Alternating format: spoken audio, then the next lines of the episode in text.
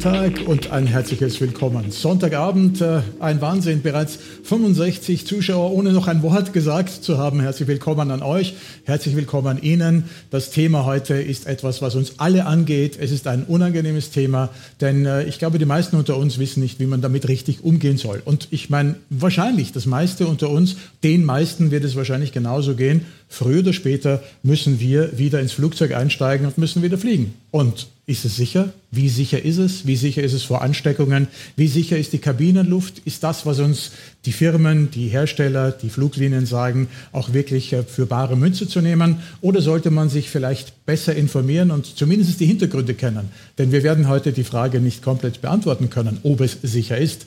Aber wir werden uns gemeinsam diesen Sachen annähern, den Antworten, vielleicht auch die Möglichkeit uns selber geben, richtig und besser zu entscheiden. Und ein paar Tipps habe ich gemerkt, äh, gibt es schon, die vielleicht in der Öffentlichkeit noch gar nicht so bekannt sind. Und äh, ich glaube, dass die einen oder anderen sich heute auch äh, für Technik interessieren. Also wir steigen auch ein bisschen tiefer in die Technik ein. Und wenn wir zur Technik kommen, ein Satz, wir schaffen es heute zum ersten Mal über vier Kanäle gleichzeitig zu sein, also das zu sehen, gesehen zu werden, ne? dass ich es auch noch zusammenbringe. YouTube, äh, Facebook, äh, Periscope und Twitch. Wer also quasi dort einen Account hat, kann uns ansehen. Und alle anderen, herzlich willkommen zum ersten Mal Clubhouse. Eigentlich bisher eine geschlossene Community, aber heute für uns zum ersten Mal die Möglichkeit, von dort, so wie man das kennt, eigentlich aus Call-in-Sendungen den ein oder anderen Anrufer mal reinzunehmen. Technisch äh, dürfte es funktionieren und ob es äh, sich quasi ein ja, wer weiß, Clubhouse 2.0 daraus entwickeln kann, dann waren wir vielleicht eine der Ersten, die es ausprobiert haben. So, zu unserem Thema. Es geht darum, wie groß ist die Ansteckungsgefahr durch Kabinenluft? Und äh, wen äh, kann man da besser einladen als den Mann, der in der Branche bestens bekannt ist dafür, seitdem es Fume-Events, also quasi verbranntes Öl in der Kabinenluft gibt. Er ist immer in all diesen Interviews zu hören und zu sehen. Es ist Professor Scholz der selbst äh, in Hamburg unterrichtet, ein absoluter Spezialist ist, auch bei Airbus gearbeitet hat, sich im Design natürlich auch auskennt von äh, nicht nur Airbus, äh, sondern auch anderen Flugzeugen und der drei Thesen für uns hat. Und diese drei Thesen, die hören wir jetzt, nachdem es hier ein offizielles Guten Tag gibt.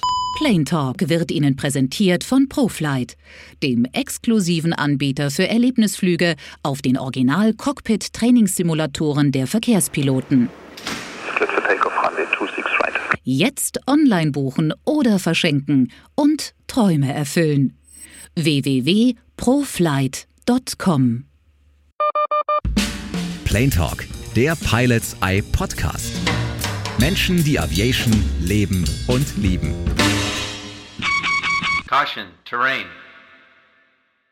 Der HEPA-Filter macht die Luft so sauber wie in einem Operationssaal. Die Luft selber im Flugzeug ist so rein wie in einem Operationssaal und durch sogenannte HEPA-Filter komplett gereinigt. Alle drei Minuten wird die Luft komplett ausgewechselt.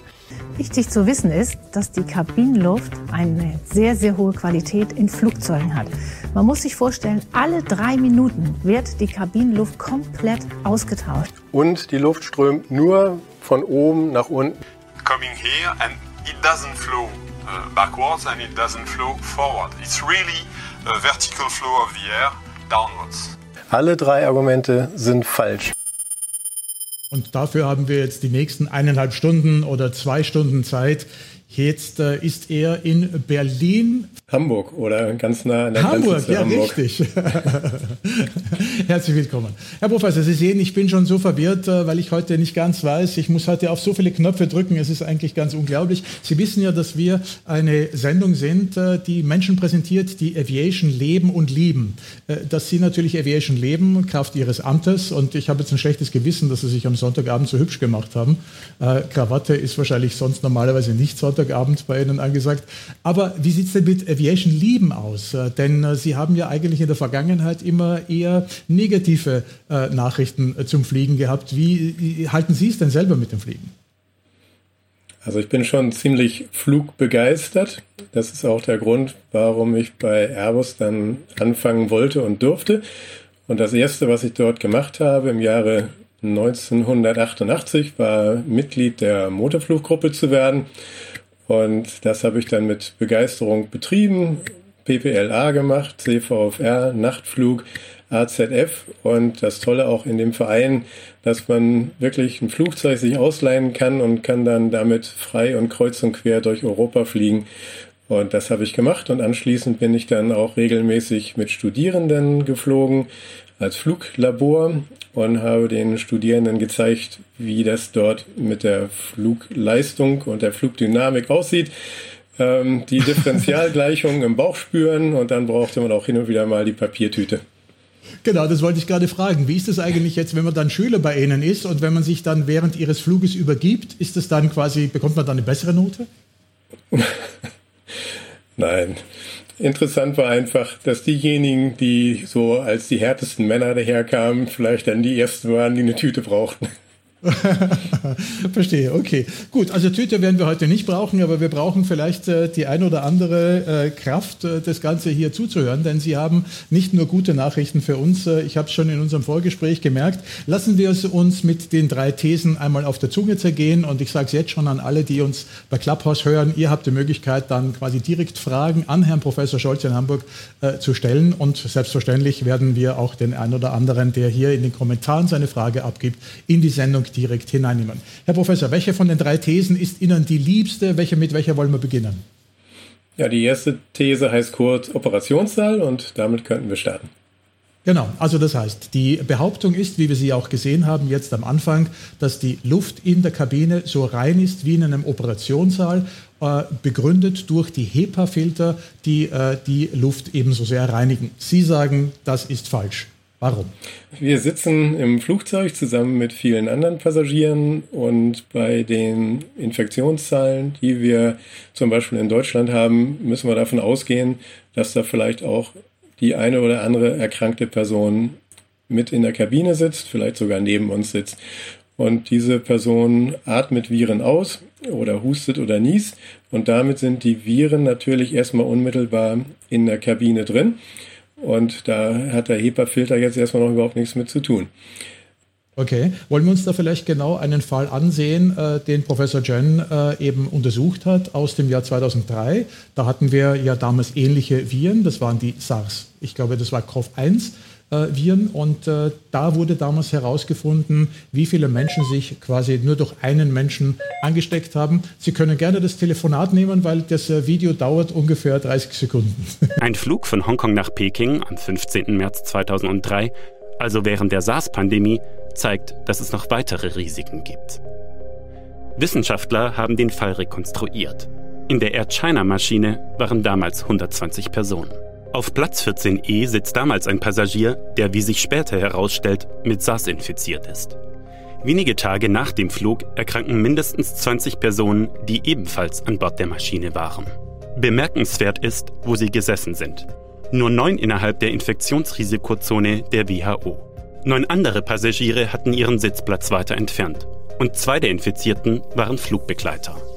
Aber wie haben sich die Menschen infiziert, die weiter entfernt saßen? Auch dieses Szenario hat sich Professor Yan Chen genauer angeschaut. Er wollte wissen, ob Menschen, die sich im Gang bewegen, Luftströme verändern und ob sich so Partikel in der Kabine verteilen. In der Simulation sitzt der Infizierte wie auf dem Air China-Flug auf Platz 14e. Dann kommt von hinten eine andere Person. Sie wirbelt die Luft um den Infizierten herum auf und verteilt so die Partikel im Gang. Diese Untersuchung zeigt also, wie sich Passagiere infiziert haben könnten obwohl sie sieben Reihen vom Erkrankten entfernt saßen. Können Sie uns erklären, die WHO hat quasi eine Zone äh, genannt, äh, in der es zu ähm, äh, Ansteckung kommen kann? Ja, mit der WHO-Zone ist das so zu verstehen, dass die WHO mal festgelegt hat, dass zwei Reihen nach vorne und zwei Reihen nach hinten von einer erkrankten Person die Passagiere als gefährdet anzusehen sind und müssen dann informiert werden zum Beispiel. Und man ist dann davon ausgegangen, dass weiter entfernt äh, Leute sich nicht infizieren würden. Und äh, das wurde eben durch Studien gezeigt wie diese, dass diese WHO-Annahme äh, so gar nicht zutreffend ist, dass man also schon noch äh, viel weiter als diese Zone mit Ansteckungen rechnen muss. Okay, und wir sehen auch interessanterweise zwei Flugbegleiter, also das heißt einer, der offensichtlich auf dieser Station gearbeitet hat, aber ein Flugbegleiter, darf man das so verstehen, der ganz vorne in der, was wird das sein, die Business Class sein, äh, der da vorne in der Business Class angesteckt wurde. Wenn ich den Text der Studie hier richtig in Erinnerung habe, dann sind die Flugbegleiter nur schematisch über den Gang verteilt, hier eingezeichnet. Also das hat nichts mit der Position der Flugbegleiter zu tun. Im Unterschied mhm. zu der Position der Passagiere, wo natürlich die Sitzplätze maßgeblich sind.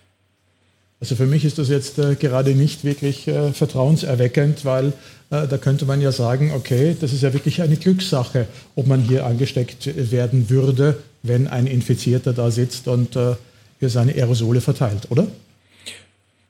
Ja, was hier eigentlich rausgearbeitet wird, ist ähm, äh, in der WHO-Zone genauso viel Ansteckungen ungefähr aufgetreten sind wie außerhalb der WHO-Zone. Natürlich sieht man schon, dass es sich um die erkrankte Person herum etwas konzentriert, aber man kann abschließend dazu sagen, dass man auf keinem Platz im Flugzeug äh, sicher ist. Wenn es eine erkrankte Person im Flugzeug gibt, dann äh, besteht potenziell das Risiko, egal wo ich sitze, dass ich dann auch angesteckt werden könnte. Plane Talk, der Pilots Eye Podcast, ist eine Produktion von Pilots Eye TV. In Zusammenarbeit mit aero.de, Deutschlands Aviation News für Kenner und Könner. Im Internet unter www.aero.de. Dual input.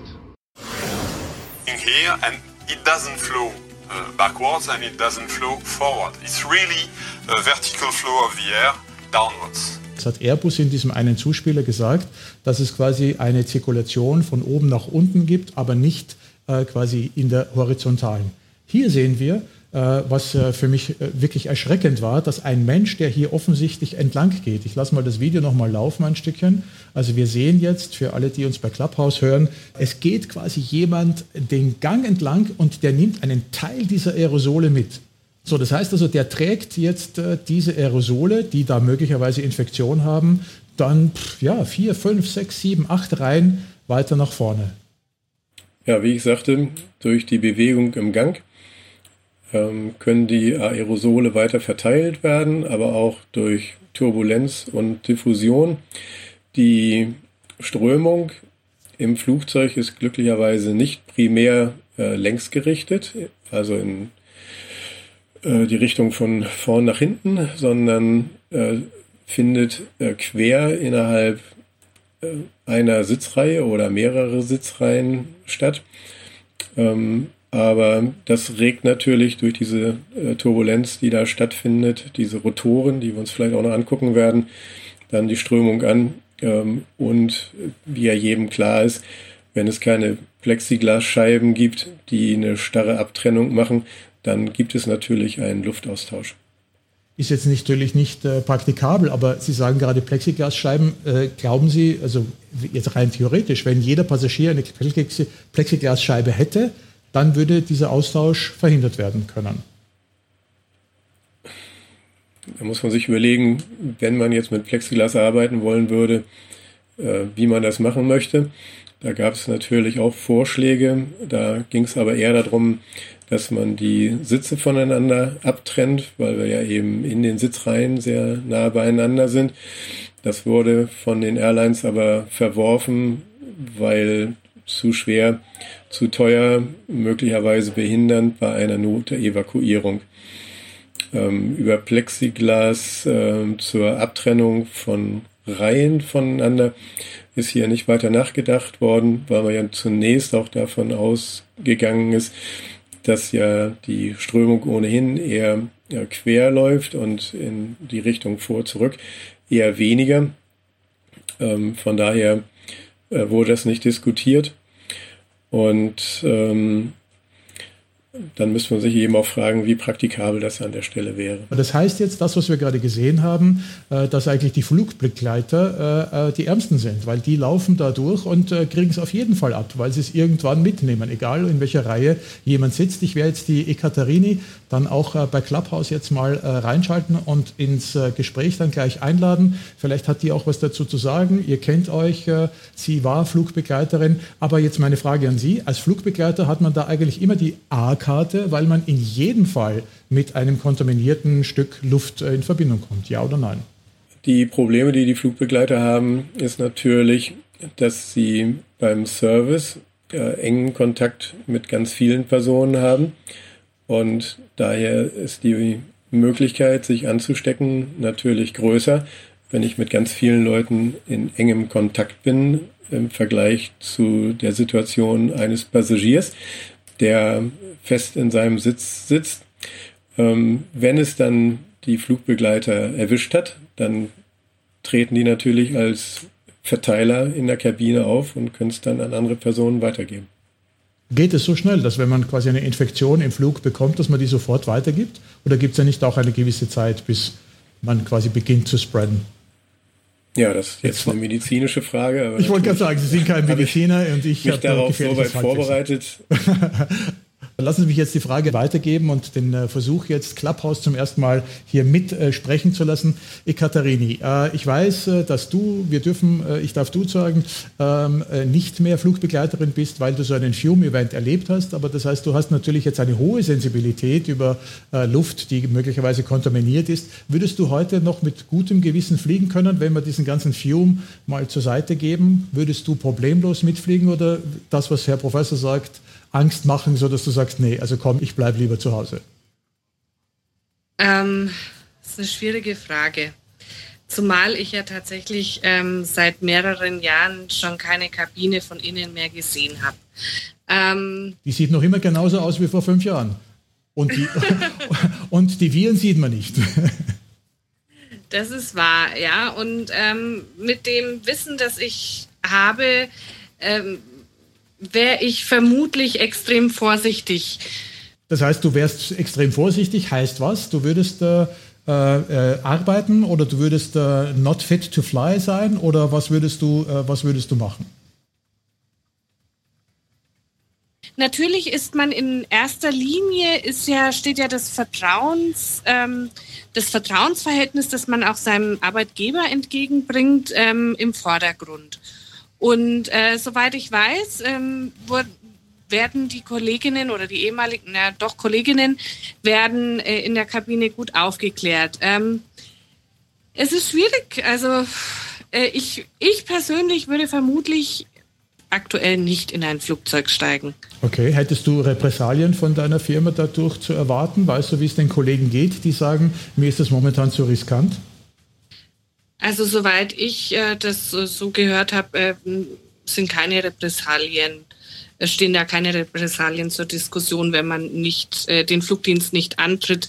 Wobei äh, also man ja von einem regulären Plan überhaupt nicht angehen kann. Aber ich sehe ein paar aktive in der Audience. Vielleicht äh, mag jemand von den Aktiven was dazu Wer ist sagen. aktiv von uns? Der Kai wahrscheinlich. Äh, das heißt, dann würde ich jetzt versuchen, den Kai einzuladen. Äh, ich möchte aber natürlich jedem die Freiheit lassen, die Einladung auch nicht anzunehmen. Aber Kai, es wäre sehr schön, weil du bist jemand, der offensichtlich auch schon so lange dabei ist, der das äh, auch äh, sehr gut beantworten kann und vor allem auch für die Kollegen beantworten kann, Kraft deines Amtes. Er ist jetzt da. Hallo Kai. Ekaterini, dir sage ich Dankeschön, gebe dich in die Audience zurück. Kai, meine Frage an dich, du hast es vielleicht mitbekommen, wir sprechen heute über Kabinenluft, wir sprechen über die Gefährlichkeit, dort eine Ansteckung zu bekommen. Wir sprechen aber auch über die Ohnmacht, nicht genau zu wissen, was uns die Fluglinien versprechen, was uns der Hersteller sagt und haben den Professor Scholz auf der anderen Seite, der uns äh, sagt, das sind die drei großen Lügen, dass die Kabinenluft eben alle drei Minuten umgewälzt wird, dass äh, die HEPA-Filter äh, hier ausreichend sind und dass es eben nur die Luftvorhänge gibt. Meine Frage an äh, Ekaterini war, Kai, ob die Flugbegleiter, die in jedem Fall hier damit in Berührung kommen, Nachteile haben oder ob man von der Fluglinie her sagt, das ist jedem freigestellt, so wie wir das kennen von den Piloten, not fit to fly, dann darfst du zu Hause bleiben und dann bist du, weiß ich nicht, krankgeschrieben oder was auch immer. Bitte klären Sie da mal auf. Namen erstmal in die Runde. Unfit to fly kann man sich selbst deklären, wenn man einfach sagt, ähm, man fühlt sich gesundheitlich nicht wohl, man hat äh, aufgrund irgendeiner verlängerten Flugdienstzeit ist man ähm, äh, zu müde und aufgrund der Tatsache unfit. Ähm, die andere Geschichte mit Corona, äh, die wir gerade, die, die, wir Flieger gerade alle erleben, wo wir uns halt fragen, okay, wir gehen jetzt auf einen Flug. Könnt euch vielleicht erinnern, ich war letzte Woche in Lagos und, äh, und habe dann in meiner Briefingvorbereitung gelesen, dass die Passagiere, die nach Lagos fliegen, einen Corona-Test ähm, äh, vorlegen müssen, der nicht älter sein darf als 14 Tage. Dann habe ich mir gedacht, ach, 14 Tage, das hat ja überhaupt keine Aussagekraft, weil 14 Tage, da kann viel passieren, gerade in so Zeiten, in denen äh, die Viren mutieren. Ähm, habe dann meiner Crew auch gleich gesagt, Leute, wenn die ganzen Passagiere, die wir an Bord haben, und der Flug war relativ voll, so alte Corona-Tests anbringen, ist die Möglichkeit, dass da jemand infiziert ist, doch gegeben. Vor dem Hintergrund habe ich dann allen äh, gesagt, dass wir also am besten heute schon FFP2-Masken aufsetzen, ähm, was wir eigentlich noch nicht brauchten, weil die Regularien erst danach irgendwie verpflichtend wurden.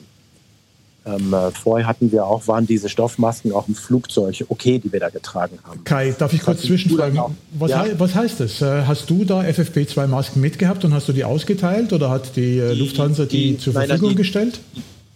Die Lufthansa stellt uns diese Masken zur Verfügung. Also wir können, wir können bevor wir äh, auf der, also an Flug antreten, holen wir uns bei uns im Briefingdienst äh, FFP2-Masken. Äh, man sagt pro Leck, also pro Flugabschnitt, äh, kann man, äh, sollte man die Maske einmal wechseln. Das heißt, nimmt man zwei Masken mit. Für Hin- und Rückflug wären das dann vier Masken sozusagen. Ja, jetzt fragst du, wie, wie groß ist die Möglichkeit, dass ich mich infiziere?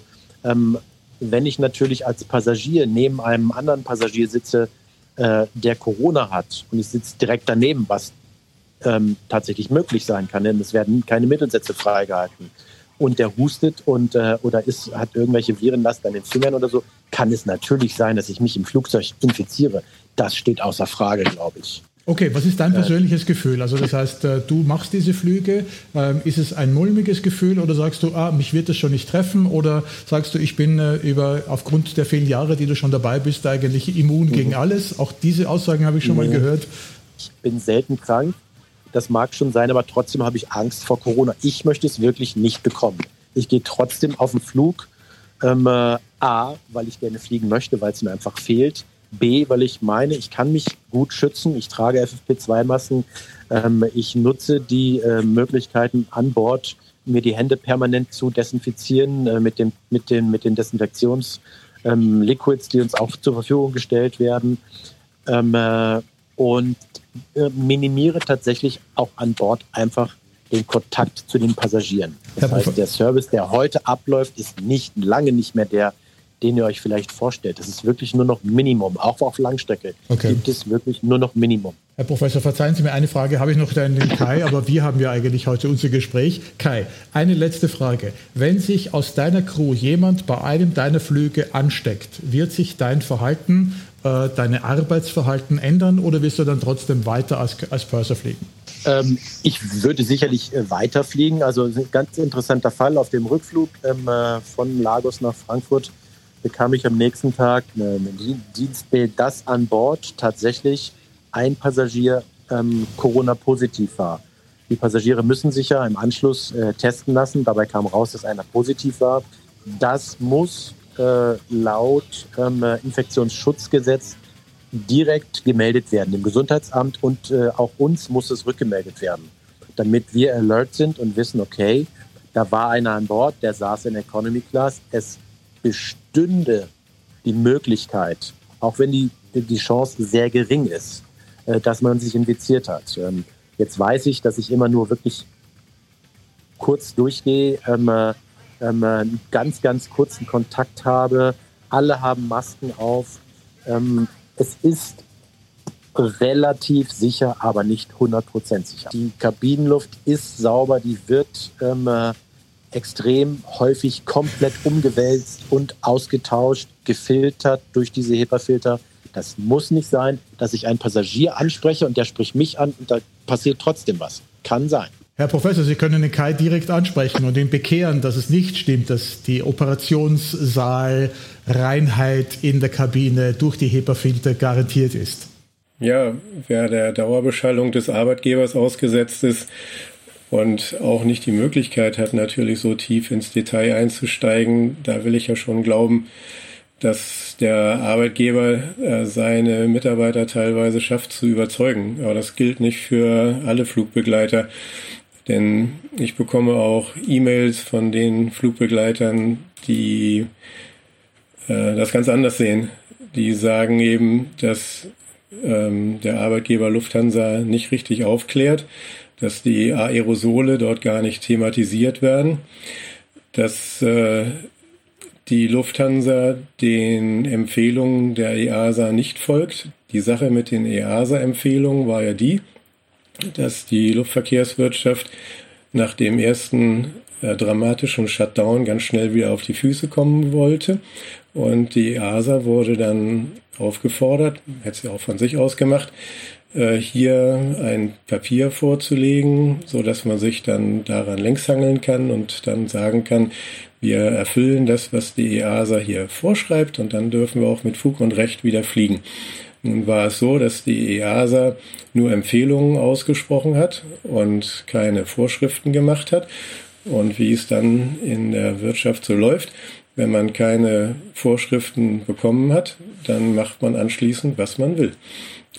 Dann machen wir jetzt mal kurz eine Frage an den Kai. Was ist der aktuelle Stand? Kann man bei der Lufthansa fliegen und die Maske runternehmen oder ist eine Verpflichtung da? Und was macht ihr, vor allem wenn ein Passagier sich weigert, während des Fluges äh, die Maske die ganze Zeit oben zu haben? Gibt es Verpflichtungen zu irgendeiner Maske oder gibt es schon die Verpflichtung für FFP2?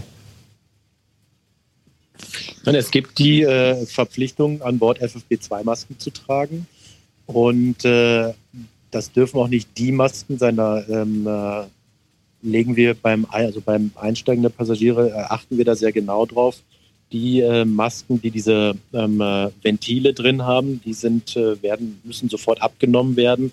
Dann haben wir auch Reservemasken an Bord, also diese, diese OP-Masken, ähm, äh, die wir dann austeilen. Es müssen praktisch Masken getragen werden an Bord. Und wenn dagegen verstoßen wird, ähm, äh, sprechen die Kollegen die Passagiere an. Es werden Ansagen natürlich gemacht immer wieder. Und grundsätzlich halten sich die Passagiere auch daran, weil sie natürlich selbst äh, alle ähm, ja, sicher fliegen wollen.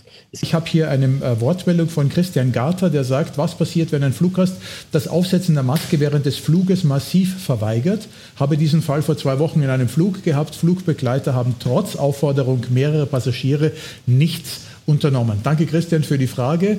Äh, also hier, du bist ja Kai, der äh, jemand auch schon sehr lange dabei ist und wenn ich es richtig verstanden habe, glaube ich auch eine, ähm, eine gewisse Vorbildfunktion für deine Kabinenkollegen bist.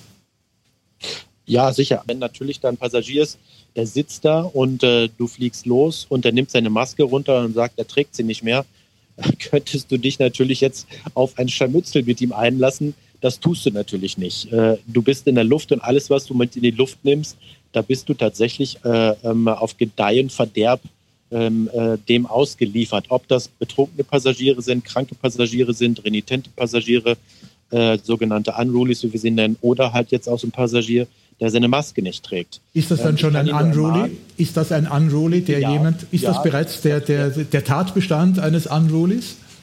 Wenn er sich den äh, an, an, Anweisungen äh, ähm, der Flugbegleiter an Bord widersetzt, ist er in dem Moment sofort unruly. Ähm, äh, und äh, mit allem, ähm, was das äh, dann nach sich ziehen kann. Und das kann natürlich bis dahin gehen, dass man vor Ort dann, wenn man landet, Behörden informiert äh, und solche Leute dann den Polizeien übergibt. Okay, dann ja. möchte ich diese Frage vielleicht an die Steff weiterleiten, wenn sie zu uns äh, kommen möchte, um dann Clubhouse wieder auch ein bisschen in Ruhe zu lassen. Aber Herr Professor Scholz, Sie merken schon, also die EASA muss keine Gesetze oder keine Verordnungen erlassen, die können keine Gesetze erlassen. Äh, und, ähm, äh, äh, aber scheinbar wird es ja umgesetzt. Also wir haben diese FFP2 offensichtlich da. Jetzt Operations Desinfektionsmasken sind jetzt nicht gerade das sicherste, was man den äh, Passagieren in die Hand drücken kann. Aber was ist denn Ihre Meinung? Äh, muss es immer so eine klare Verordnung sein oder kann man mit diesen Empfehlungen in solchen Zeiten auch an den gesunden Menschenverstand bei den Fluglinien auch appellieren? Also natürlich ist es so, dass eine Behörde wie die EASA ähm, auch weisungsbefugt ist. Schließlich ist es ja so, dass die Flugzeuge durch die EASA zugelassen werden.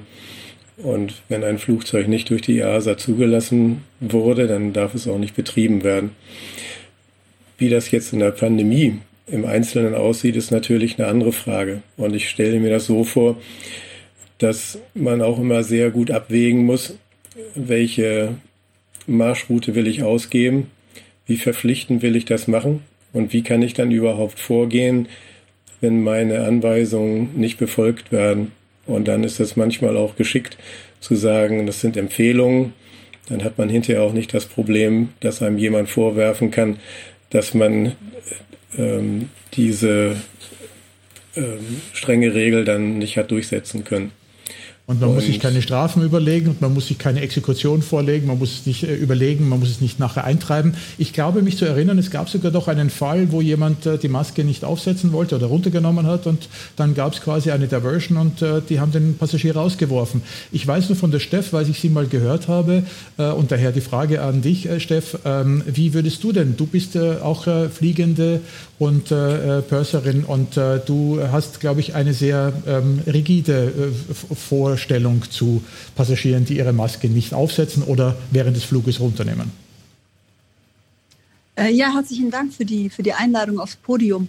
Ähm, ich bin ein ganz normaler Flugbegleiter, ich bin kein Pörser. Mhm. Um das nochmal klar Verzeihung. zu sagen. Ähm, ich muss sagen, ich habe jetzt in dem letzten, in dem vergangenen Jahr sehr, sehr unterschiedliche Vorgehensweisen erlebt. Also es gibt wirklich Flüge, wo das überhaupt kein Thema ist, gerade auf den kürzeren Flügen äh, innerdeutsch ist das eigentlich überhaupt kein, überhaupt, überhaupt kein Problem, dass die Passagiere ihre Masken aufhaben. Je länger der Flug dauert, klar, desto lästiger wird das für alle und kann immer mal zum Thema werden. Aber wie Kai auch schon gesagt hat, da gibt es im Prinzip ein ganz klares Prozedere. Das wird dann so gehandhabt wie bei jedem Passagier, der unseren Anweisungen nicht folgt, mit allen Konsequenzen. Decke über den Kopf und nach hinten und festschnallen auf dem letzten Platz. Steff, herzlichen Dank. Äh, ich möchte mich jetzt gerne unserem nächsten Punkt wieder widmen. Also momentan einmal ein herzlicher Dank an Clubhouse. Herr Professor, wollen wir uns dieser zweiten äh, These äh, nehmen, dass es alle drei Minuten einen Austausch gibt? Sie haben ein wunderbares Video dazu gemacht. Und bevor wir uns das anschauen, erzählen Sie ganz kurz, warum diese These, dass alle drei Minuten die, die Luft komplett ausgetauscht wird, nicht stimmt. Jetzt sind Sie wieder in Ihrem Element. Ja, machen wir wieder ein bisschen Technik. Man muss sich angucken, wie diese Luftwechselrate in Flugzeugen definiert wird. Das hat nämlich ja. was mit der Berechnung des Kabinenvolumens zu tun. Und hier wird um den Faktor 2 ja, das Volumen falsch angesetzt. Das ist nämlich nur der quasi obere Teil der Kabine, wo man sich drin befindet.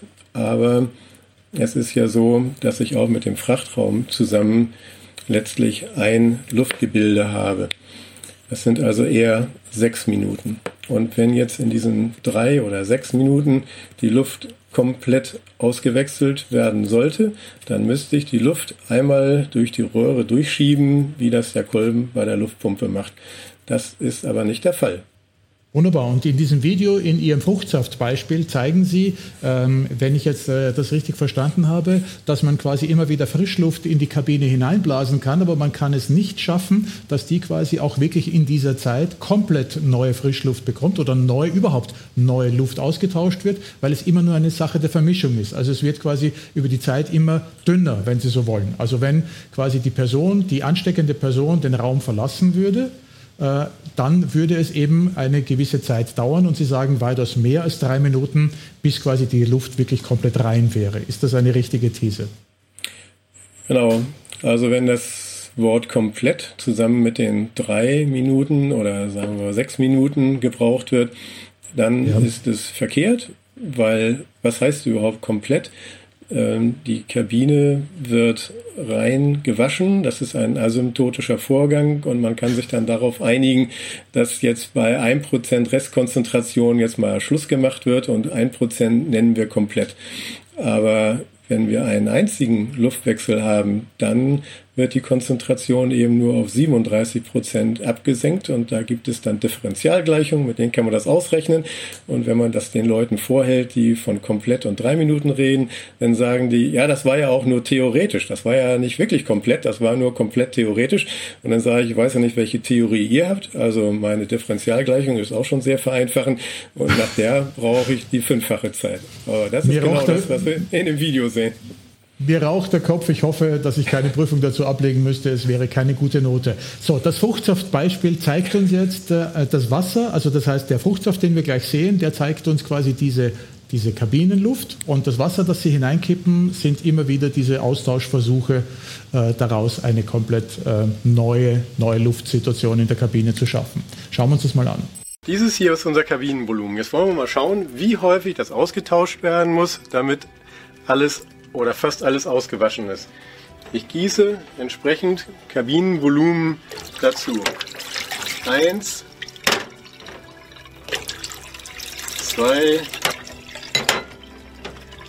drei, vier und fünf. Also nicht nach drei Minuten, sondern nach 15 Minuten ist die Kabine erst gespült. Ist die Kabine erst gespült. Das Öl habe ich Ihnen leider weggeschnitten. So, also Sie sagen, nach 15 Minuten erst ist die Kabine wirklich äh, mit einer komplett frischen Portion Luft äh, oder gereinigten äh, Portion Luft äh, versehen. Drei Minuten, Sie sagen 15 Minuten. Es ist völlig akademisch, dass wir uns jetzt darüber äh, unterhalten, äh, wie jetzt äh, in welcher Geschwindigkeit dieser Luftwechsel stattfindet und ob der jetzt auf ein Prozent runtergeht oder nicht. Weil es ist einfach Fakt, dass wenn erkrankte Personen in der Kabine sind, dass sie die ganze Zeit Viren aussondern. Und da habe ich keinen dynamischen, sondern einen stationären Vorgang. Die, die Fluglinie trifft doch am wenigsten die Schuld, sondern eher der Flugzeughersteller, der es nicht schafft, die Luft äh, mehr auszutauschen. Oder können wir einen Schuldigen ausmachen bei dieser These? Also die Luftwechselrate ist ein theoretischer Wert. Das interessiert natürlich keinen in der Luftverkehrswirtschaft, denn die haben eine Botschaft zu übermitteln. Und die Botschaft lautet, die Kabinenluft ist so sauber, wie wir sie nirgendwo finden. Und wenn Sie eben in einen Supermarkt zum Einkaufen gehen, dann haben Sie eine andere Luftwechselrate, die ist viel geringer. Und daraus wird dann geschlossen, dass man sich im Supermarkt stärker und schneller anstecken kann als im Flugzeug. Aber es wird mit falschen Begriffen geredet. Äh, die Belüftungsstärke ist entscheidend pro Person und nicht die Luftwechselrate. Und die ist im Flugzeug? Nur so hoch, weil das Volumen pro Passagier so klein ist. Plane Talk, der Pilots Eye Podcast. Menschen, die Aviation leben und lieben. Caution, terrain. Hier noch eine Frage. Was ist denn Ihre Ableitung daraus? Würden wir, wenn wir es weiterhin ähm, oder vielleicht sogar als Verordnung bekämen, dass die Mittelsitze nicht mehr vergeben werden dürfen? Das ist ja schon overruled und äh, die werden ja auch schon verkauft, aber trotzdem diese Diskussion nochmal anregen. Würde das die Ansteckungsgefahr wirklich auch verringern können, nach Ihrer Erkenntnis, wenn die Mittelsitze nicht verkauft werden würden? Kommt von Maxi S übrigens. Ja, wir haben doch eben diese Geschichte gesehen, wie man sich in der Kabine ansteckt. Und da haben wir gesehen, dass man sich eben ganz weit entfernt von der infizierten Person anstecken kann. Und das muss man natürlich jetzt mitbedenken. Kein Platz im Flugzeug ist sicher.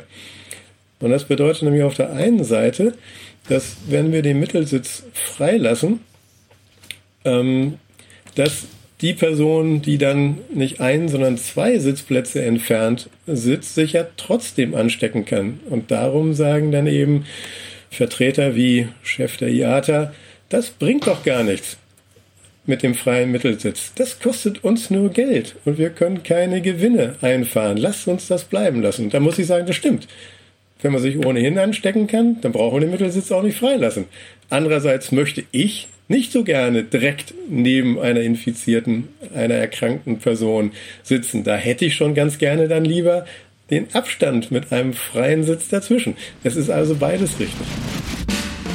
Herr Professor, lassen Sie uns den dritten Punkt nehmen, wo Sie äh, gesagt haben, auch da, diese These ist einfach falsch, denn wir haben es ganz am Anfang gesehen, der Kollege von Airbus hat behauptet, es gibt einen senkrechten Vorhang, einen Klimavorhang, also das heißt, die Düsen blasen oben die Luft hinein und äh, es gibt quasi keine horizontale äh, äh, Verbreitung. Jetzt durch alles, was Sie gesagt haben, ist dieser dritte Punkt eigentlich schon fast obsolet, weil Sie auch sagen, es gibt keinen direkten, äh, es gibt keinen sicheren Platz. Aber lassen Sie uns trotzdem diese These noch einmal herausfassen. Ich habe dafür auch einen wunderbaren Zuspieler, der, der die Zirkulation im Flugzeug zeigt. Schauen wir uns den vorher an und dann äh, erzählen Sie uns, warum das ein vollkommener Humbug ist. Anders als in dieser Grafik des Flugzeugherstellers Airbus dargestellt, kann die Luft in einem Flugzeug nicht nur von oben nach unten fließen. Forscher der Uni Weimar haben die Auswirkungen der Körperwärme von Passagieren untersucht.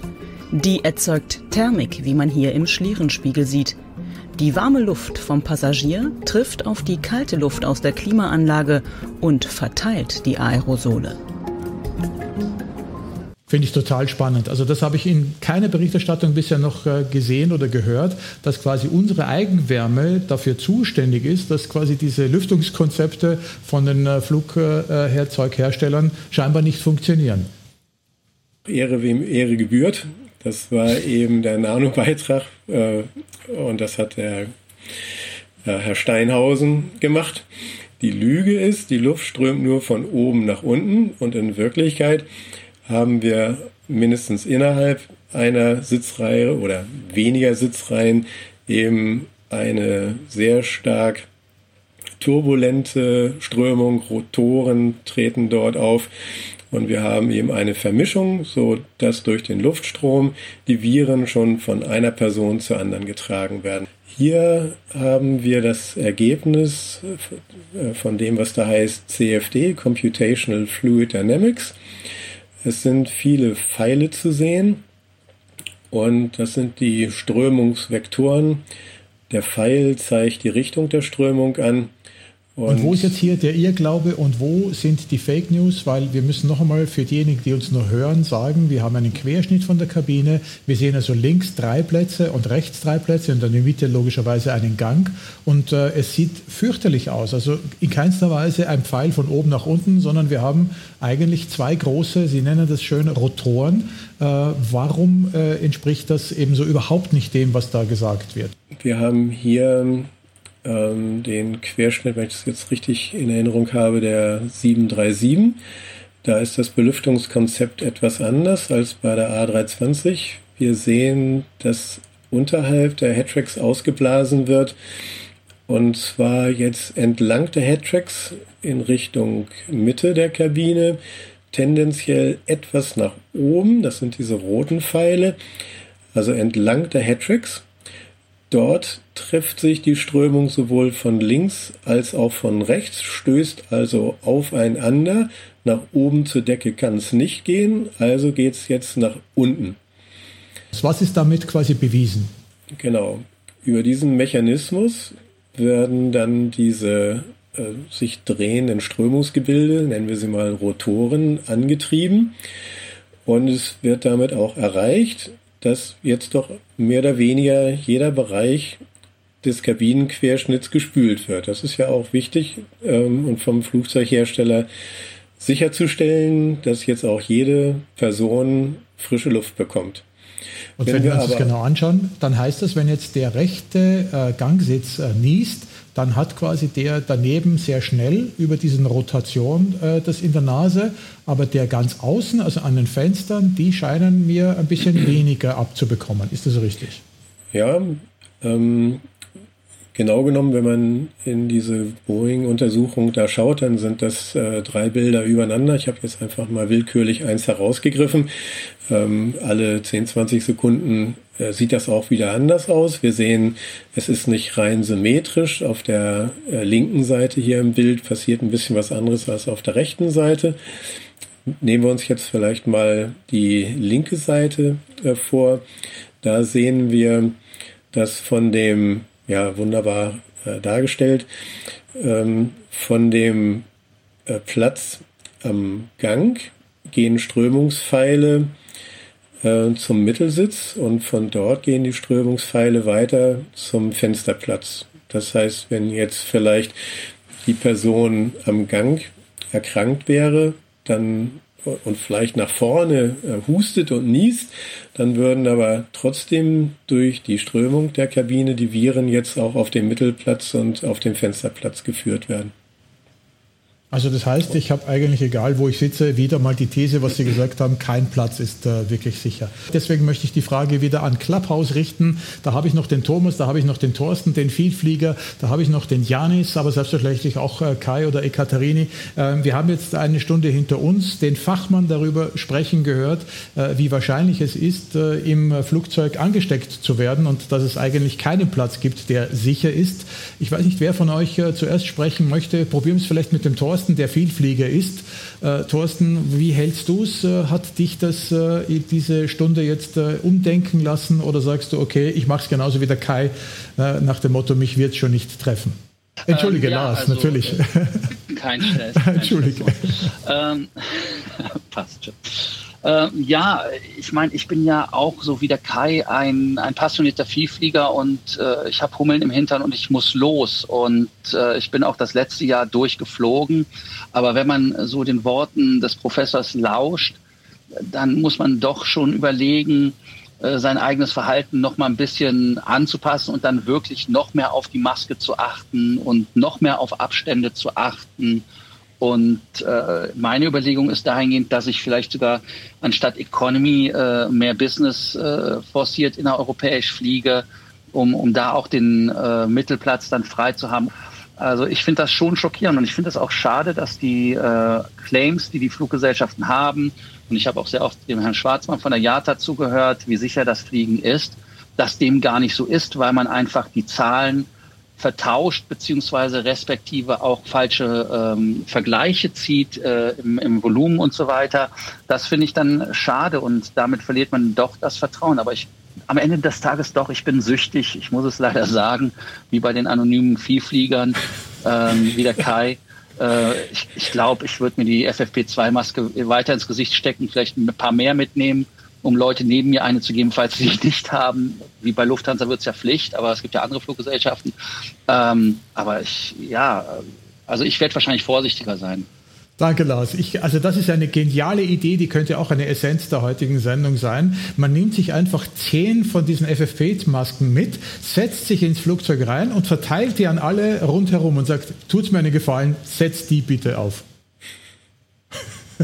Billige Lebensversicherung. Thomas Fischer, möchtest du auch etwas dazu sagen? Ich äh, glaube, dass du ja auch in den letzten Tagen sehr profunde äh, Aussagen dazu ge gegeben hast. Äh, hat sich dein Verhalten oder wird sich dein Verhalten ändern durch das, was du von äh, Professor Scholz gehört hast?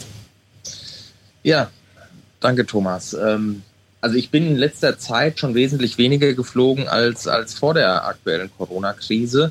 Ähm, natürlich mache ich mir Gedanken, wenn ich im Flieger sitze und, und ich bin da ein bisschen bei dem, was Lars gesagt hat. Also ich würde dann eher auch auf, auf kurzen Strecken versuchen, eine Business Class zu buchen, um letztendlich ähm, dann einen Sitz frei zu haben und bei Langstrecke ähm, so leid es mir für die Lufthansa dann manchmal tut, würde ich eher dazu neigen, einen, einen, anderen Carrier zu nehmen, der halt wirklich Einzelsitze anbietet in der Business Class, ähm, um letztendlich meinen Nachbarsitz, ähm, der dann nicht existent ist, ähm, halt den Platz für mich zu haben, um, um ein gewisses Maß an Sicherheit für mich zu schaffen. Herr Professor Scholz, darf ich die Frage an Sie weiterrichten? Äh, Sie sagten, kein Platz ist sicher. Jetzt höre ich von den zwei Jungs, die hier Vielflieger sind, ja, äh, je mehr Platz rund um mich herum ist, desto größer ist die Chance ein Irrglaube oder haben die Jungs recht? Natürlich. Äh, wie ich schon sagte, das sind eben diese zwei Wahrheiten, die beide irgendwie zutreffend sind. Wir wollen Abstand haben, da können wir uns ähm, äh, das Risiko etwas äh, verringern. Eine Garantie ist es nicht. Und es gibt äh, eine Studie über Ansteckung im Flugzeug, äh, passt hier vielleicht ganz gut rein. Das war eine erkrankte Person in der Business Class und die hat natürlich dann in der Business Class auch gleich noch ein paar andere angesteckt. Das heißt, auch die Business Class ist hier wieder kein Garantiefall äh, für eine Nichtansteckung. Es ist dann halt ein bisschen teurer erkaufte Ansteckung, äh, als äh, wenn ich in der Economy sitze. Wollen wir noch den Janis nehmen? Janis, hoffentlich hast du eine andere Meinung zu dem, was Professor Scholz gesagt hat, wie du deine zukünftige Fliegerei verändern oder nicht verändern wirst. Ja, ich würde schon sagen, dass ich da tendenziell eine etwas andere Meinung habe. Ich meine, klar, das Flugverhalten. Darf ich ganz kurz sagen, du bist Aircraft-Mechaniker, also du hast den Einblick, du weißt, wie so eine Mixing-Unit aussieht. Ja, das mit den, äh, mit den drei Minuten, okay, da kann man sich jetzt drüber streiten, sind das drei Minuten, sind das sechs Minuten. Da fand ich aber ehrlich gesagt, dass, äh, das Beispiel ist zwar sehr anschaulich gewesen mit dem äh, Saftgläschen und den Wassergläschen, aber wenn ich äh, natürlich oben ins Glas was reinleere und aus dem Glas oben wieder was rausläuft, ist halt vom Versuchsaufbau nicht ganz so, wie es halt im Flieger stattfindet. Weil da ist die, der Punkt, wo die Luft äh, dem System zugeführt hat, äh, zugeführt wird und die Luft, äh, der Punkt, wo die Luft dann wieder das Flugzeug verlässt, sind halt räumlich schon sehr weit voneinander getrennt. Und Darf ich dir noch eine Frage stellen, äh, weil du Mechaniker bist äh, äh, und äh, quasi direkten Zugang zu diesen HEPA-Filtern hast, über die wir hier so viel reden. Wir haben zuerst ein Foto gesehen von Professor Scholz, wo dieser HEPA-Filter schon ziemlich ich würde es jetzt sagen, ähm, verdreckt ausgesehen hat. Ähm, wie äh, erscheinen dir denn diese HEPA-Filter? Werden die für dein Gefühl sehr schnell gewechselt oder lässt man die sehr lange drinnen? Was ist deine persönliche Erfahrung? Und du brauchst keinen Namen nennen, keine Fluglinie und nichts, sondern deine persönliche Erfahrung. Nur von der, von der Optik würde ich jetzt beinahe sagen, dass das Foto halt dann äh, wahrscheinlich kurz vor dem Wechsel von dem Filter entstanden ist. Und äh, klar, vieles von, de, äh, von dem, was man sieht, ist äh, ganz normaler, ich sag jetzt mal, Hausstaub, der da drin hängt. Das lässt sich halt im Flieger äh, auch nicht äh, vermeiden, wie überall. Bei mir in der Boot ist auch überall Staub. Genau. Äh, ja. Super. Es ist, ja, man, man, könnte, man könnte es bestimmt auch nach jedem Flug wechseln. Ja, Nein, nein, aber das da ist dann halt auch wieder ja, die Frage der, der, Sinnhaftigkeit. Janis, vielen Dank, weil das hilft mir enorm weiter, weil du bist jetzt jemand aus der Praxis, du bist unvorbereitet und du sagst uns, dass der irgendwie ausgesehen hat wie kurz vor dem Wechsel. Und bei dem Thema Hausstaub habe ich Herrn Professor Scholz gerade hier auf meinem Monitor lach, äh, nicht lachen, sondern nicken gesehen. Also das heißt, ihr seid euch in diesem Punkt äh, einig. Janis, ich sage dir einen herzlichen Dank. Äh, ich mache jetzt die Runde bei Clubhouse wieder zu. Das hat heute technisch wirklich wunderbar funktioniert. Herr Professor, Sie sind also auch dieser Meinung, Meinung, dass diese HEPA-Filter nicht unnötig lange äh, in den Flugzeugen drinnen sind, sondern dass die Fluglinien wahrscheinlich hier schon versuchen, einen Zyklus äh, zu halten, der ihnen zwar nicht vorgegeben wird, aber äh, der äh, quasi auch vielleicht den gesunden Menschenverstand äh, hat. Oder haben Sie da andere Informationen? Ist das, deckt sich das mit dem vielleicht, was, was Janis gesagt hat? Es gibt keine Vorschriften über den Auswechsel der HEPA-Filter, aber es gibt natürlich äh, Vorgaben vom Filterhersteller, vielleicht auch vom Flugzeughersteller. Und es ist so, wenn ein Filter sich zusetzt, weil er eben schon lange in Gebrauch ist, dann wird der Druckabfall über den Filter immer größer. Das heißt, der Recirculation Fan tut sich immer schwerer, durch diesen Filter jetzt die Luft durchzubringen. Und äh, allein aus dem Grund muss der Filter dann irgendwann gewechselt werden. Und die Beobachtung ist ja auch richtig, dass es sich hier äh, bei dem, was da so dreckig aussieht, eben um äh, Staub handelt. Ähm, und das ist ja auch ein Grund, warum es die Filter gibt. Wenn die Luft dann dort gereinigt wird, dann geht es ja auch darum, den Staub dann irgendwann mal zu binden und dass dann bei der Gelegenheit eben auch die Viren und Bakterien rauskommen. Das ist ja jetzt ein Thema, auf das wir nur aufgrund der Pandemie jetzt gestoßen sind. Und das ist das Schöne, quasi äh, mit Ihnen zu sprechen, Herr Professor, weil Sie nicht Angst machen und nicht überziehen, sondern dort, äh, wo dies äh, notwendig ist, sehr wohl schon die Glocke läuten. Aber an diesem Beispiel jetzt, dass das auch Hausstaub ist, wirklich ein sehr gutes Beispiel. Wir, ziehen, wir gehen in die, in die, ähm, in die Zielrunde und ähm, ich habe hier noch ein paar, ich bin deswegen, ich lese gerade noch die letzten Kommentare den finde ich ganz nett. Der heißt nämlich Redfish Boil und der sagt, wer äh, Angst vor einer Ansteckung hat, sollte auf keinen Fall in einen Flieger steigen. Ähm, lassen Sie uns aber trotzdem optimistisch dieses Gespräch äh, beenden und vielleicht eine Empfehlung abgeben für diejenigen, die trotzdem fliegen wollen in Bälde und trotzdem vielleicht fliegen müssen in Bälde. Äh, wie kann man die Chance und die Wahrscheinlichkeit angesteckt zu werden, auch wenn jemand infiziert da sitzt, verringern auf das Bestmögliche? Ähm, wie sieht es mit den, mit, den, mit den Masken aus? Was äh, können Sie zu den Masken empfehlen? Was ich für mich auch aus unserem Gespräch hier mitnehme, ist, dass sich doch langsam was tut bei den Airlines in Deutschland, dass es jetzt wirklich in Richtung FFP2-Masken geht. Da waren wir wohl im ganzen Jahr 2000 äh, weit von entfernt. Und das ist eben auch genau der Tipp. Die äh, Alltags- oder Behelfsmasken sind ja der Fremdschutz. Wir müssen eben auch an den Eigenschutz denken. Ähm, weil, wie ich versucht habe herauszuarbeiten, die Luft in der Kabine unterscheidet sich jetzt nicht grundsätzlich von dem oder das Belüftungskonzept in der Kabine unterscheidet sich nicht grundsätzlich von dem, was wir in irgendwelchen anderen Umgebungen haben. Die Belüftung ist ja so ganz schön, aber dafür sitzen wir im Flugzeug eben auch sehr eng aufeinander und da muss ein Schutz her und das kann dann äh, wirksam nur mit ähm, FFP2-Masken erfolgen. Man könnte natürlich auch eine Atemschutzmaske nehmen mit dem entsprechenden Filter. Da gibt es auch welche, die dann nicht so schlimm aussehen wie die bei der Bundeswehr. Und für diejenigen, die dann noch Angst haben vor der kontaminierten Kabinenluft, die können dann darauf achten, dass es dann ein Filter ist, der auch das Problem gleich mitlöst. Ähm, okay, also, also ich habe jetzt aber mitgenommen. Das ist hier ganz wichtig und das ist auch was, was die Passagiere ja dann selbst in der Hand haben.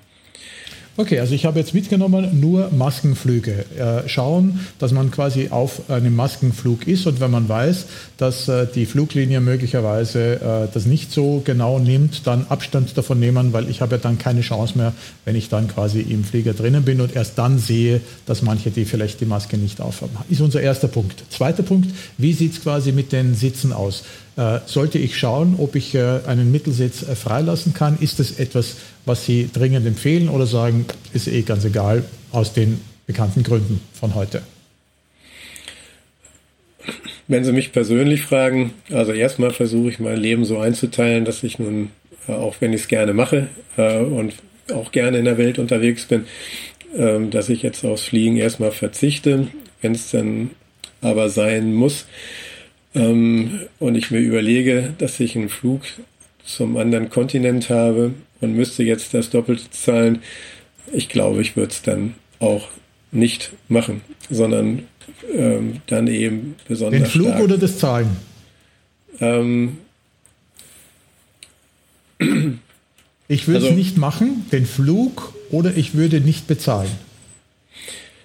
Ich glaube, dass 1000 Euro aus. mehr nicht den entscheidenden Vorteil bringen, ähm, wenn man dafür den Mittelplatz dann frei hat.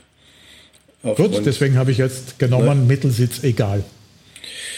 Ja, ist nicht egal, aber wie gesagt, als Passagier möchte ich nicht unbedingt dafür zahlen für den freien Mittelplatz. Die Airlines sagen, wir wollen auch nicht dafür zahlen.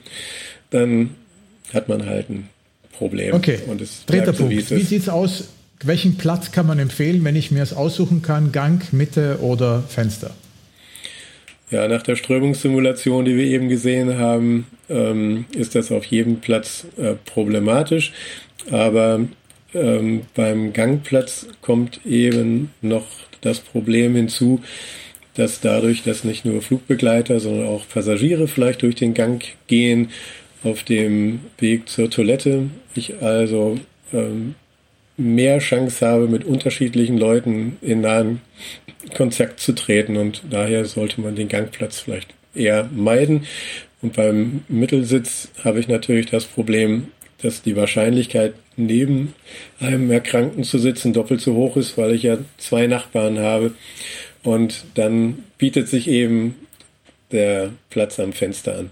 Jetzt ist der Statistiker aus Ihnen noch äh, erwacht. an dieser Stelle. Wie sieht es aus mit den Luftdüsen? Da haben wir auch mal eine Frage gehabt, soll ich die an- oder ausmachen? Weil die könnten ja quasi diesen Luftvorhang noch einmal verstärken oder auch nicht. Genau, auf der einen Seite könnte man äh, meinen, dass wenn man die Luftdüse aufmacht, dass das nochmal so richtig schöne Dusche äh, ist und die Viren dann allen auf die Füße fallen. Ähm, aber es ist wohl eher so, dass die Luftdüsen zu einer weiteren äh, Turbulenz und Verwirbelung der Strömung führen, so dass die Luft bei der Person, die erkrankt ist, äh, dann sich noch besser verteilen kann. Also man sollte allen, die mit Corona im Flugzeug sitzen, dann dringend empfehlen, die Luftdüse nicht anzumachen. Aber das wissen wir natürlich nicht so genau, wer es ist. Wunderbar, dann haben wir doch unsere vier wunderbaren Thesen, die uns heute diese eineinhalb Stunden oder eine Stunde 50 äh, jetzt äh, wirklich würde ich sagen, auch äh, verbessert haben und auch wirklich einen guten Grund dafür gegeben haben, diesem Gespräch zu lauschen. Herr Professor, es war mir eine Ehre, mit Ihnen zu plaudern. Ich hoffe, Sie verzeihen mir, dass ich Sie versucht habe, hin und wieder zum Lachen zu bringen. Aber wenn Sie sich äh, quasi in Ihren Formeln äh, verlieren, dann äh, muss man doch immer wieder ja, für unsere Zuhörer vielleicht das ein oder andere auch mal dazu äh, kommentieren. Schauen wir noch mal, ob wir einen Schlusskommentar haben. Nein, haben wir nicht. Was würden Sie denn selber sagen? Wie lange wird es dauern, bis wir wieder ohne Masken äh, problemlos ins äh, Flugzeug einsteigen können? Ähm, ein gutes Schlusswort von Ihnen. Glauben Sie, dass diese ähm, äh, Qantas-Vorstoß einen Sinn hat, dass man nur noch äh, äh, quasi ähm, äh, geimpfte Menschen ins Flugzeug äh, steigen lässt? Oder ähm, was ist Ihre eigene Meinung? Also in die Glaskugel gucken, in die Zukunft zu schauen, da halte ich nicht so sehr viel davon. Ähm, man kann das immer ungestraft machen und alles Mögliche behaupten weil ich habe noch nie gesehen, dass jemand dafür zur Rechenschaft gezogen wurde später, dass er eine falsche Vorhersage abgegeben hat. Also dann kann man sich's auch gleich schenken. ähm, ich fand's äh, klasse, wie Sie gesagt haben. Ähm, bei den vielen Formeln äh, haben sie mich dann mal wieder etwas zurückgeholt. Und das ist ja auch schön, dass wir hier äh, doch so ein ganz lockeres Format haben, in dem wir kommunizieren können. Ähm, und es ist auch vielleicht dann eine gewisse Strategie, dass man in einem Vortrag oder vielleicht auch hier in diesem Rahmen einfach mal irgendwas sagt, was die Zuschauer, äh, Zuhörer dann nicht unbedingt alles verstehen, um dann deutlich zu machen, ich habe auch noch ein bisschen mehr drauf als das, was ich jetzt hier allgemeinverständlich äh, rüberbringe. Das äh, kann man dann unter äh, so ein bisschen Atmosphäre äh, subsumieren. Und deswegen ähm, erlauben Sie mir noch einmal Ihre Seite zu bewerben. Ich äh, gehe jetzt äh, drauf, äh, denn Sie sind sehr, sehr aktiv, wenn man quasi nachlesen möchte. Genau, es geht hier mir nicht darum, einen Schönheitswettbewerb mit der Seite zu gewinnen, sondern wirklich Informationen zur Verfügung zu stellen für die Zuschauer und Zuhörer hier, während dann die Seiten ähm, wo da nicht www steht, sondern Corona als Subdomain corona.profscholz.de für diese Sendung, die wir hier hatten, für unser Thema und cabinair.profscholz.de, das ähm, berichtet dann über die kontaminierte Kabinenluft. Ja, wo Sie gesagt hatten, wie sieht's aus mit, mit Impfung oder nicht, habe ich jetzt noch mal eine Sache. Ähm, die von der Lufthansa vorgeschlagen wurde. Ich habe das jetzt gar nicht verfolgt. Corona-freie Flüge Hamburg-München und zurück, weil ähm, nur getestete Leute einsteigen äh, dürfen. Das wäre ja mal was. Interessant ist dann natürlich die Frage, was machen die Leute, die bei diesem Check dann positiv getestet worden. Ich glaube, die werden dann alle in dem eine Stunde später äh, stattfindenden Flug nach München fliegen. Und das kann einen natürlich dann auf die Idee bringen, falls es mit den Impfungen noch nicht vorangeht, wir machen einfach eine Zweiklassengesellschaft. In dem einen Flugzeug fliegen die drin, die kein Corona haben und in dem anderen Flugzeug, da fliegen dann bitte nur alle die, die schon Corona haben.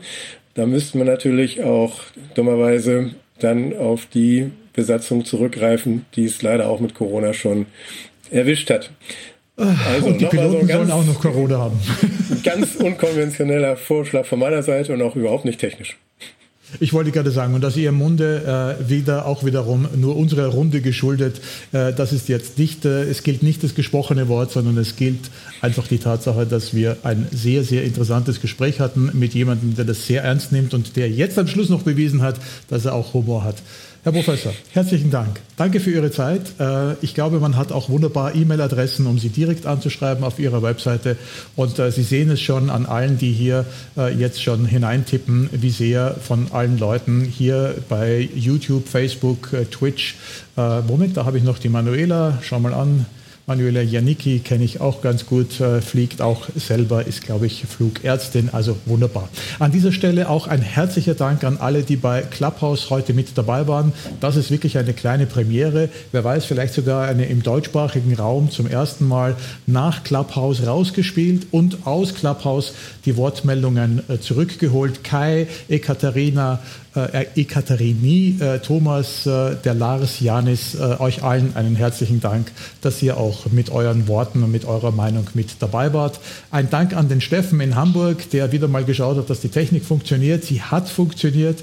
Ich sitze ja hier auf Zypern und äh, zu Ihnen, Herr Professor, nach Hamburg. Dankeschön, dass Sie sich die Zeit genommen haben, am Sonntagabend eine Krawatte noch angelegt haben und mit uns geplaudert haben. Ich hoffe, es war nicht das letzte Mal. Wir dürfen vielleicht mit Fachfragen noch wieder an Sie herantreten. Aber für heute eine gute Nacht und trotzdem für Ihren nächsten Flug alles Gute.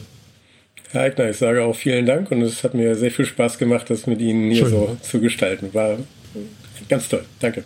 Herzlichen Dank. Wunderbar, super, ausgezeichnet. Und äh, ich habe mir gedacht, vielleicht ein kleines äh, Rausschmeißer-Geschenk noch ist äh, Thema Fliegen, äh, Thema Pilot's Eye. Ich habe hier noch etwas gefunden, wo wir einmal in dem Flug nach Miami mit der Swiss genauso eine Erklärung hatten. Ein kleiner Teil, was mit der Luft in einem Flugzeug passiert, vor allem vorne im Cockpit. Und wenn es mir noch gelingt, das zu starten, dann sage ich an dieser Stelle Dankeschön, bis zur nächsten Sendung, bleibt uns treu, empfehlt uns weiter und super, dass ihr heute auch bei Clubhouse so toll mitgemacht hat. bonjour, Swiss 64 Heavy, approaching level 340. Gut, dann erkläre ich ganz gerne mal noch kurz, was wir beim Triebwerkstatt an äh, Warnung gehabt haben. Vent Extract Fault. Vent Extract Fault. Checkt. Da geht es um die Kühlung unserer Computer, die hier unten quasi im Keller in, in vielen Head äh, eingeordnet sind und natürlich Hitze produzieren und gekühlt werden müssen. Diese Kühlung, die geschieht mit Kabinenabluft.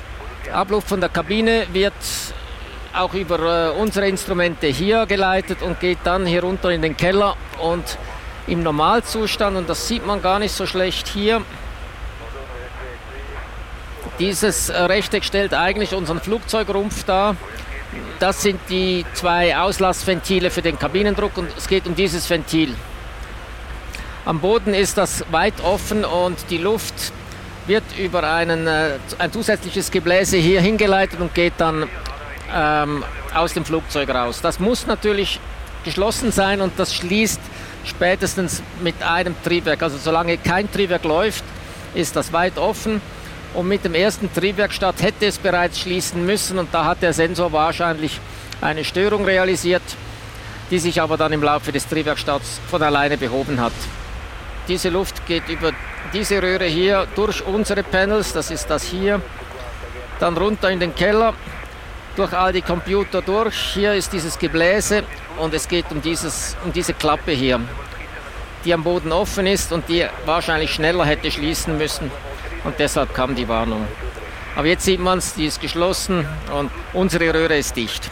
Zusammengefasst kann man sagen, unser Flugzeug ist randvoll mit Sensoren, die jegliche nur erdenkliche Position von Ventilen und Klappen und, und weiß nicht was ähm, messen und entsprechend Fehlermeldungen generieren, wenn irgendwas nicht im Plan ist. Und sehr oft sprechen die nur schon an, wenn es nicht im Zeitplan ist, wenn eine, äh, ein Signal verzögert kommt.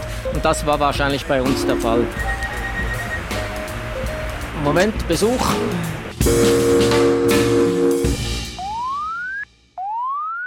Engine 1 out. Plain Talk lässt sich abonnieren auf Spotify, Deezer, Apple Podcasts und YouTube. Alle Filme zu den Gästen und Geschichten im Internet unter pilotseye.tv. Engine 2 out. Noch einen schönen Tag und bis nächste Woche. Und ich höre auf Alexa aktiviere Plane Talk. Checklist completed.